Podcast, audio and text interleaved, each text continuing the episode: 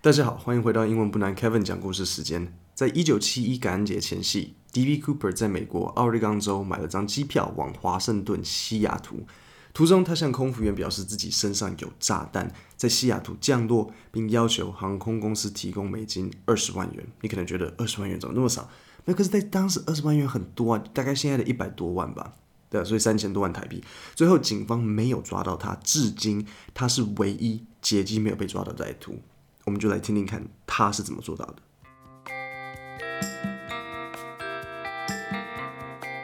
等等一下，在故事开始之前，我想要教你们一个片语。这个片语是 to hone your craft。hone 的拼法是 h o n e。hone 是什么意思呢？就是把某个东西磨尖。例如磨一把刀，就会说 to hone a knife。那 craft，craft 就是你的。技巧，你的技术，所以 hone your craft 整句的意思就是把你的技巧、你的技术练得熟。那我要跟各位解释这个片语，是因为最近我在滑 IG 的时候看到这一段话，然后我觉得这句话讲得很好。他写：Dreams don't come true on Monday afternoons at work. They come true on Saturday nights while everyone is out partying and you are inside honing your craft. 第一句什么意思？Dreams don't come true on Monday afternoons at work。你的梦想不会在星期一下午你在上班的时候成真。They come true on Saturday nights。梦想会在礼拜六的晚上，while everyone is out partying and you are inside honing your craft。当大家都在外面玩的时候，然后你在家练习你的功夫，练你的技巧。我觉得这句话讲得很好。 如果你心目中有一个梦想，你想要做某一件事情，然后你做的认认真的程度就是可能一到五而已，然后六日你就去就休息，然后跟朋友出去约，那你的梦想不会成功，因为如果你做你只做一到五，这样就只是基本的，你还要把六日也献给你的那个梦想。所以，dreams don't come true on Monday afternoons at work. They come true on Saturday nights while everyone is out partying and you are inside honing your craft。我们今天就来继续听听看 D.B. Cooper 是如何没被警察抓到的。故事模式如下：先用英文听第一次，接着我会解释单字句型。好，认识完单字句型之后，我再重新讲第二次。这时候你就可以用你刚刚理解的单字跟句型，重新再去听一次。那记得你在听我讲这个英文的时候，不要不要把重点放在那个单词上。把重点放在那个单字是如何在这个句型里面被使用，然后它的整体的架构是什么样子。先来个上集回顾。The pilot, William Scott, contacted Seattle Tacoma Airport Air Traffic Control, which in turn informed local and federal authorities. The 36 other passengers were given false information that their arrival in Seattle would be delayed because of a minor mechanical difficulty. Northwest Orient's president, Donald Nyrop, authorized payment of the ransom and ordered all employees to cooperate fully with the hijackers' demands. The aircraft circled Puget Sound. Puget Sound 是一个海湾，sound 在英文除了声音也是海湾的意思。For approximately two hours to allow Seattle police and the FBI sufficient time to assemble Cooper's parachutes and ransom money. 现在我们就继续今天 的故事。At 5:24 p.m., Cooper was informed that his demands had been met, and at 5:39 p.m., the aircraft landed at Seattle Tacoma Airport.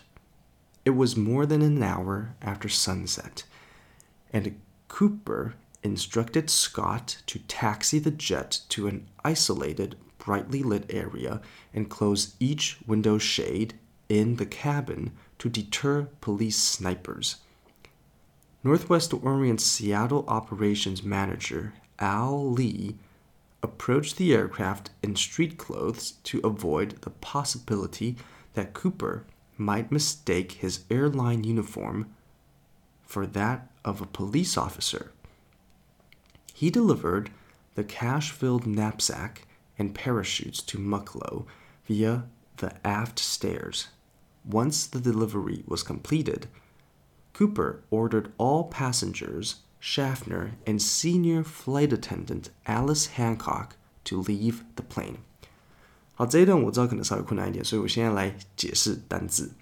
第一个 demands，demands 就是要求，所以你刚刚听到他说 demands had been met，就是要求已达成。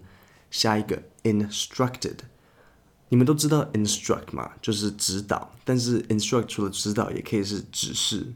我指示你做某件事情，所以 Cooper instructed Scott to taxi the jet，就是呃，D.B. Cooper 他指示 Scott 那个 pilot，呃，干嘛干嘛干嘛。好，下一句他叫他 taxi the jet。嗯，你们应该都知道 taxi 是计程车嘛，但是 taxi 在这边是滑行的动词。你出国的时候有没有注意到机长会广播说 ，seat belts are required to be fastened during taxi, takeoff and landing？你就觉得说，为为什么会有计程车出现？不是计程车，是滑行的意思。So Cooper instructed Scott to taxi the jet，就是 Cooper 指指示那个 pilot 去把飞机滑行在一个 isolated brightly lit area。isolated 孤立，一个比较空旷的地方。brightly lit Lit 就是点灯的意思，那 brightly lit 合起来就是明亮。好，下一个 deter deter 就是预防，所以他刚刚里面讲什么 deter police snipers。你有打电动的话，你就知道 sniper 是狙击手，所以要预防警察的狙击手，不然 bang 一枪就死掉了嘛。然后再来 knapsack knapsack 它有一个 k 是 k n a p s a c k 就是包包。好，现在这段比较困难，但是你现在知道这些单字啊。对不起，对不起，我还少少讲一个。嗯、um,，aft stairs，aft a f t，aft 就是那个飞机后面的意思，飞机后面的那个升降梯，aft stairs。好，现在再重新听一次这一段。At 5:24 p.m., Cooper was informed that his demands had been met, and at 5:39 p.m., the aircraft landed at Seattle Tacoma Airport. It was more than an hour after sunset, and Cooper instructed Scott to taxi the jet to an isolated, brightly lit area and close each window shade in the cabin to deter police snipers. Northwest Orient Seattle operations manager Al Lee approached the aircraft in street clothes to avoid the possibility that Cooper might mistake his airline uniform for that of a police officer. He delivered the cash filled knapsack and parachutes to Mucklow via the aft stairs.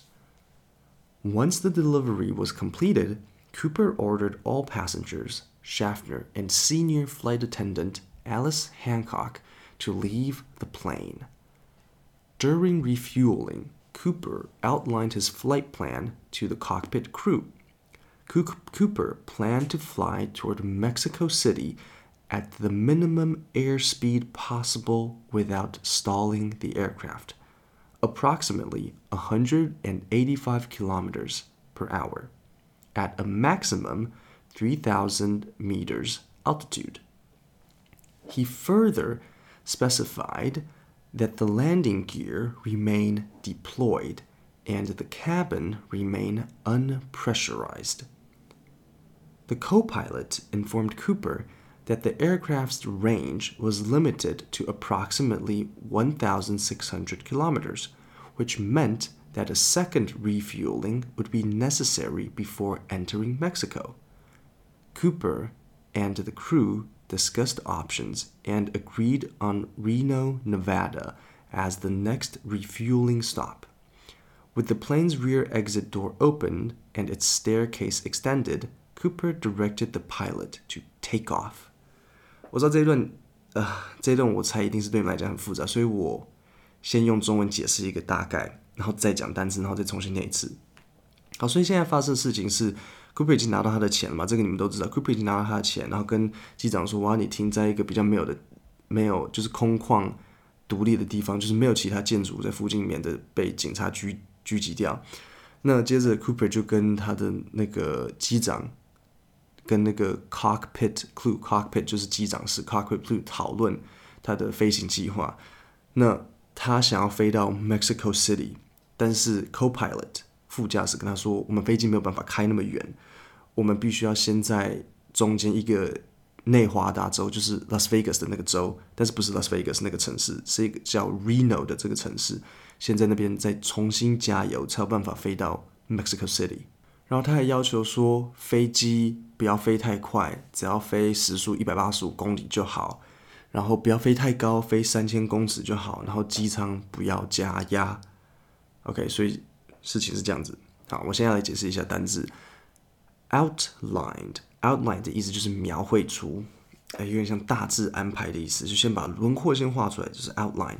所以他 outline his flight plan 就是描绘他的飞行计划。好，下一个单字 stalling，stalling 就是失速，飞机开始要掉下来那个那个状况。Specified。强调某个东西。So he further specified that the landing gear remain deployed. Deployed 就是放开。那在这边什么意思呢？它更加的强调嗯，that the landing gear landing gear landing gear 就是你知道飞机就是飞机那些轮胎啦，就是飞机下降的那些东西，那叫 landing gear。其实真的就是轮胎。Remain deployed 保持保持嗯。Deploy 就是保持释放，就是叫它轮子是保持放下来的状态飞行。这段我我真的超难解释，但是反正就是轮子保持是可以起飞降落的状态。然后最后一个 unpressurized 机舱，他说 cab the cabin cabin 就是机舱，the cabin remain unpressurized。pressure 你一定知道是压力，所以 unpressured 就是没有压力。那这个飞机就是 unpressurized。好，那下一个单词 range，range 就是范围。那在这边它当然就是讲那个飞行的距离。然后 approximately 就是大约。好，那现在我再重新念一次。During refueling, Cooper outlined his flight plan to the cockpit crew. Cooper planned to fly toward Mexico City at the minimum airspeed possible without stalling the aircraft, approximately 185 kilometers per hour, at a maximum 3,000 meter altitude. He further specified that the landing gear remain deployed and the cabin remain unpressurized. The co pilot informed Cooper that the aircraft's range was limited to approximately 1,600 kilometers, which meant that a second refueling would be necessary before entering Mexico. Cooper and the crew discussed options and agreed on Reno, Nevada as the next refueling stop. With the plane's rear exit door open and its staircase extended, Cooper directed the pilot to take off. 听到这里，Cooper 已经上了飞机，下一集你就会知道他是如何在空中逃离。 星期四早上，请锁定《英文不难》，预知后事如何，且听下回分解。今天就到这里，谢谢大家。